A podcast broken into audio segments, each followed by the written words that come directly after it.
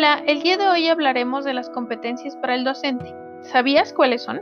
Si no lo sabes, aquí te lo diré y explicaré. Comencemos.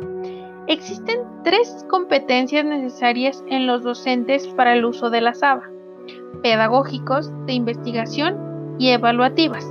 Pero, ¿qué debemos entender como competencias?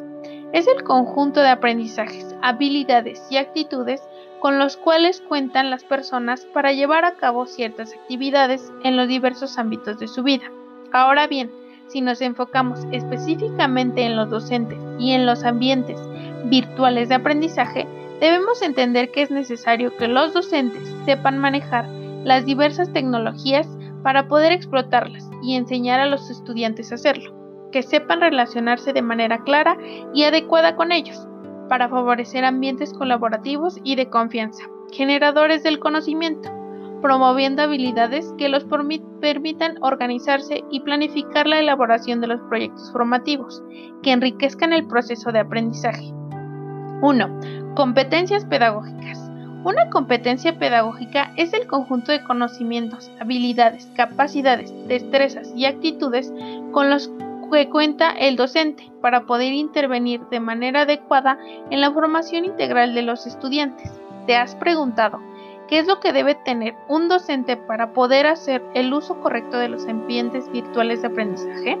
El docente debe tener la capacidad de desarrollar todo el proceso de enseñanza-aprendizaje en este tipo, tiempo de entornos, no únicamente a conocer la plataforma, sino hacerlo considerando el currículum a los conocimientos pedagógicos con los que cuente. Es decir, el docente debe explicar, explotar y generar un aprendizaje construido en los cimientos de tus conocimientos previos.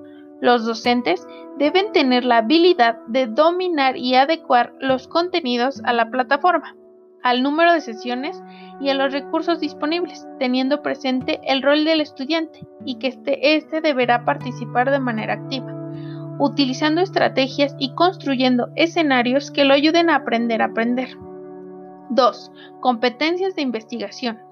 El docente debe tener la capacidad de buscar información y utilizarla de manera crítica y de esta manera poder desempeñarse satisfactoriamente y al mismo tiempo se garantice que el estudiante tenga acceso a información confiable que los contenidos sean relevantes, interactivos y confiables.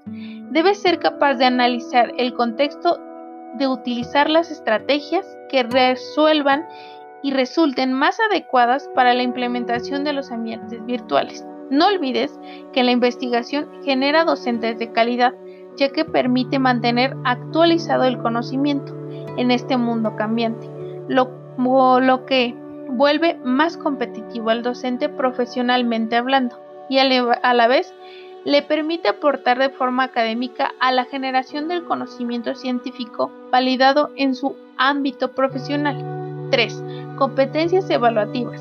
Si el docente cuenta con un buen manejo de técnicas de evaluación, ya sea a través de herramientas que permitan evaluar las destrezas y el nivel de apropiación de los conocimientos de los estudiantes, además de que favorezcan que el propio estudiante pueda darse cuenta de cómo ha sido su avance a lo largo del curso o a lo largo de lo que él ha vivido, a esto se puede llamar autoevaluación. Entonces, podemos decir que el docente cuenta con competencias evaluativas.